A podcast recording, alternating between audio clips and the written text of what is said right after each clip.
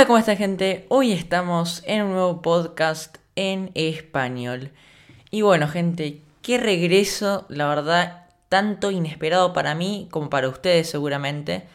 Em, estar de nuevo acá me trae un montón de recuerdos de hace ya casi como cuatro meses que no grabo un episodio concreto. Pero eh, estamos viviendo una ocasión muy especial en Argentina, en Qatar, en un montón de países. Eh, bueno, estamos, estamos, estamos hablando del Mundial ahora mismo, ¿no? El Mundial creo que transforma y transformó a un montón de personas y compartió un montón de culturas. Hoy estaremos hablando sobre este Mundial en concreto, el Mundial de Qatar, y por qué este Mundial em, revivió, digamos, em, después de un momento tan cruel como la pandemia y animó a todos los países. Y concretamente estaremos hablando de Argentina, porque el caso de Argentina es un caso muy especial es un caso muy específico porque todos conocemos a hincha de Argentina, eh, no tienen cariño con nadie, están dele que dale con el bombo, cantando canciones y nada, el triunfo de hoy, el triunfo de hoy contra Polonia, 2 eh, a 0 con Argentina, les dio un impulso tan grande para poder convertirse y pasar a los octavos del final. La situación de Estados Unidos también. Yo veía eh, muchas selecciones que en un mundial regular, 2018, 2014, Estados Unidos, por ejemplo, no estaba. Y en este mundial, Estados Unidos apareció. Eh, hay muchos países que no, no habrían aparecido o no tenían una participación tan importante en el fútbol, pero se ve que se popularizó un montón el fútbol y más en Qatar, ¿no? Una ciudad que ha invertido millones de dólares Em, en infraestructura para recibir a tanta gente que ha ido.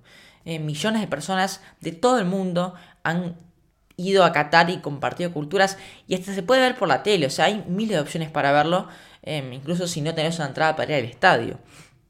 Em, bueno, la cultura, obviamente las religiones, esa mezcla tan tan indecisa, ¿no? Em, tan, tan rara, pero que se comparte y se, se, hace, se hace una, digamos, ¿no?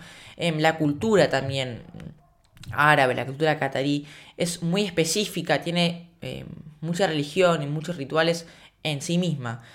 la hospitalidad, obviamente, ¿no? El tema de poder recibir a tanta gente, el tema de preparar Qatar, porque digamos, sin mundial Qatar no sería lo que es hoy, ¿no? Con tanta gente, obviamente mucha inversión, estos países eh, multimillonarios con un montón de jeques que invierten millones de dólares eh, tanto para Qatar como para otros países, ¿no? Entonces, bueno, un poco la situación del mundial es este, ¿no? Este auge eh, tan repentino para todo. Yo creo que para todos los países Em, están viviendo eh, una situación similar, ¿no? Sentarse a ver el partido. Es algo que no se compartía mucho por, temas de la pandemia, em, pero es como si el Mundial nos reuniera a todos em, para compartir por un mismo equipo, para hinchar por un mismo equipo o para hinchar por equipos diferentes, pero que a la vez eh, hay un montón de respeto involucrado y creo que eso también es una de las grandes cosas que tiene el Mundial, ¿no? Los valores que compartimos tanto de los jugadores como la hinchada, ¿no? Porque hay mucho respeto involucrado cuando se va a patear un penal, cuando se va a patear un tiro libre, cuando hay una falta. Em, yo creo que este mundial se está viendo con mucho respeto y es como tiene que ser y como fue planificado. Entonces no hay ningún problema con eso.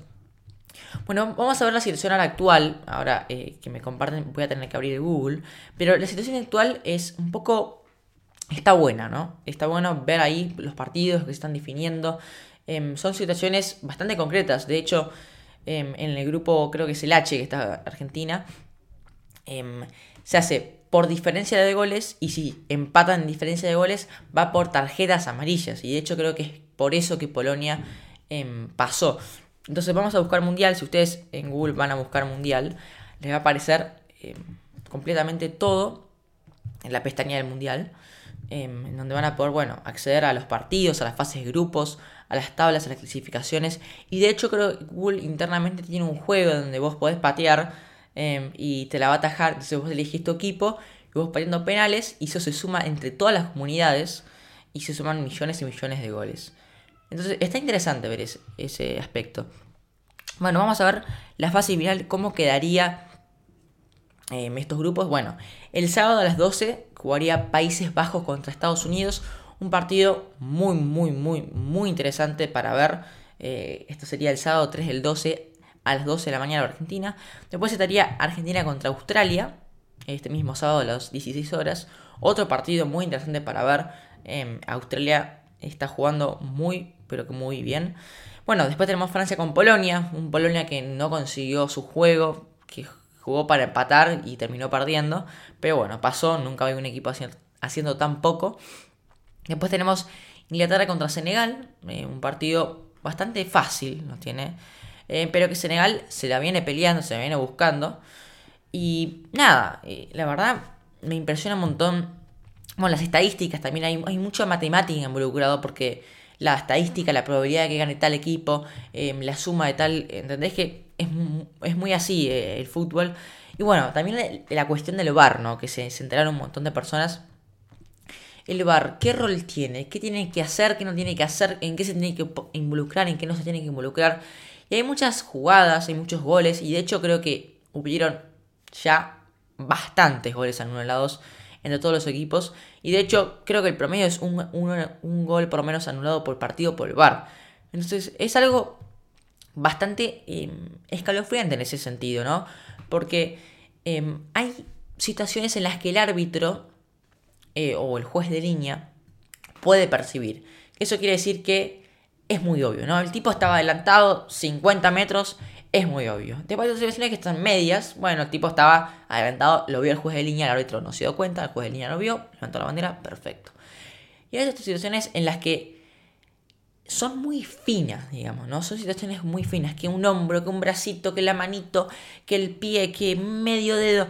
Y vos decís, ¿esto es fútbol? ¿Estamos jugando al fútbol o estamos jugando al fútbol artificialmente, ¿no? Em, y de hecho hay mucha gente que le parece que esto está bien, le parece que la situación del VAR que ha mejorado el fútbol. En mi, en mi opinión, el VAR eh, no está nada más que para estorbar. El VAR es, un impedimento, es un impedimento del juego, eh, es un impedimento también para la percepción, porque el fútbol, eh, la mayoría, el objetivo es la percepción. El fútbol, un árbitro no puede estar con las computadoras, un árbitro tiene que percibir lo que está bien de lo que está mal, tiene que decidir. Entonces, le quita un poquito ese rol al árbitro, le quita el juez de línea. Em, ya con computadora se hace todo mucho más fácil. Em, y digamos que em, la situación de offsides es donde el VAR más se involucra porque es decide si es gol o no es gol, básicamente. pero me parece que estas situaciones muy finas que sean, que si fuera una mano, que si fuera un pie, que sea una cabeza, impide y obstruye el sentido del fútbol, ¿no? El sentido que es jugar, que es percibir. Y no, no siempre se tiene que jugar bien. De hecho, hay muchas equivocaciones, pero es algo natural, es parte del deporte. Siempre un referee se va a equivocar en algo, va a una, decisión que no está bien tomada. Pero se tienen que respetar igual. Y me parece que pasa un poquito lo mismo con el VAR, ¿no? Em, y a veces que el VAR tampoco puede decir, entonces es muy complicada esa situación. Pero bueno, eh, dejando un poquito de lado el VAR, que también es un tema muy controversial porque han anulado miles de goles y está en todas las noticias, vamos a hablar de los goleadores, ¿no? Porque siempre están esas personas que vos decís, gol tras gol tras gol, y estos van a ser los goleadores, tanto el, de los, bueno, de este mundial, como em, de los próximos. Entonces tenemos que estar muy atentos acá, las futuras promesas del mundial, ¿no? Bueno, en primer lugar tenemos a Kylian Mbappé de Francia, tres golazos dos en un partido y otro en otro, un doblete de Mbappé. Em, después tenemos, bueno, en el Valencia de Ecuador, que pobre Ecuador quedó eliminado lamentablemente. Marcus Rashford, Inglaterra, tenemos tres goles también. Pero no hay tantos goles, no hay tanta acción. Em, bueno, muchos partidos ganados, muchos partidos perdidos, mucha diferencia de goles. E, e, estas cosas que muchas veces no se termina entendiendo, ¿no? Eh, ¿Cómo paso, calcular matemáticamente? Eh, es un poco raro, ¿no? Generalmente la fase de grupos hacía partido ganado, perfecto, pasas. Perdés, perdiste, empatás, se ve. Y ahora es todo con, eh, con tarjetas amarillas, de hecho, que se decide por diferencia de goles. Es un poquito rara la cuenta, ¿qué te puedo decir? Y me parece bastante mal que sea por tarjeta amarilla. Me parece mucho más lógico que, por ejemplo, los equipos que empataron o que se están decidiendo de tercer y segundo puesto, tiren una moneda, Em, y se, haga penales. Pero bueno, partido aparte, ¿no? Yo no me meto en la situación. Me parece que lo que está haciendo Qatar es, es brillante. Eh, me parece que lo que está invirtiendo va a valer la pena para futuros mundiales, para que quede la infraestructura. Eh, pero no sé realmente, eh, y bueno, esto lo me meto un poquito más acá, hubieron muchos casos de muertes por la, el tema de la infraestructura, la construcción de estadios que se este, fueron dando por diferentes ciudades de Qatar. hay muchas quejas con el tema de la explotación. no sé del lado catarí, del lado un poquito más humilde, cómo se estará viviendo esto, la, llegada de miles de, turistas. Em, es un poco abrumante y lo viven por así, lo yo eso es lo que creo que pasó y de hecho lo he visto en bastantes entrevistas. Em, el tema de la expectativa, ¿no? Siempre hay mucha expectativa. Y a veces eh, para algunos puede cumplir la expectativa o no puede cumplir la expectativa. Entonces siempre hay dilemas eh, con el tema de tanto el público catarí, los locales, ¿no? Contra los visitantes, que serían todos los turistas. Em, pero bueno, punto aparte. Em, nada, estoy muy emocionado por presentar esa nueva temporada. De hecho, me estarán viendo acá por video. Hola. Em, sí, eh, esta función que tiene Spotify es la de videocast. Me pueden ver por video. Si ustedes están escuchando el episodio por Spotify, me pueden ver por video. Eh, así que bueno, bueno, acá me voy despidiendo. Muy interesante poder hablar eh, con ustedes sobre la Copa del Mundial de Qatar 2022. Eh, vamos a seguir dando actualizaciones porque siempre hay algo para, para decir, siempre hay algo para comentar. Me parece muy interesante lo que hablamos sobre todo con el bar. Bueno, hasta acá el podcast de hoy, gente. Espero que les haya gustado mucho.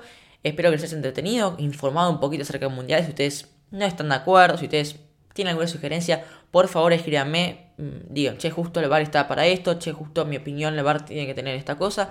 Escríbanme por las redes sociales, arroba un poco de todo podcast. Eh, me pueden encontrar como arroba un poco de, eh, perdón, arroba un poco de todo en Twitter. Em, y bueno, si no me escriben, no sé, como ustedes prefieran, ahí tienen un montón de links, enlaces en la página web del podcast. Nos vemos en el siguiente episodio de este podcast. Chao.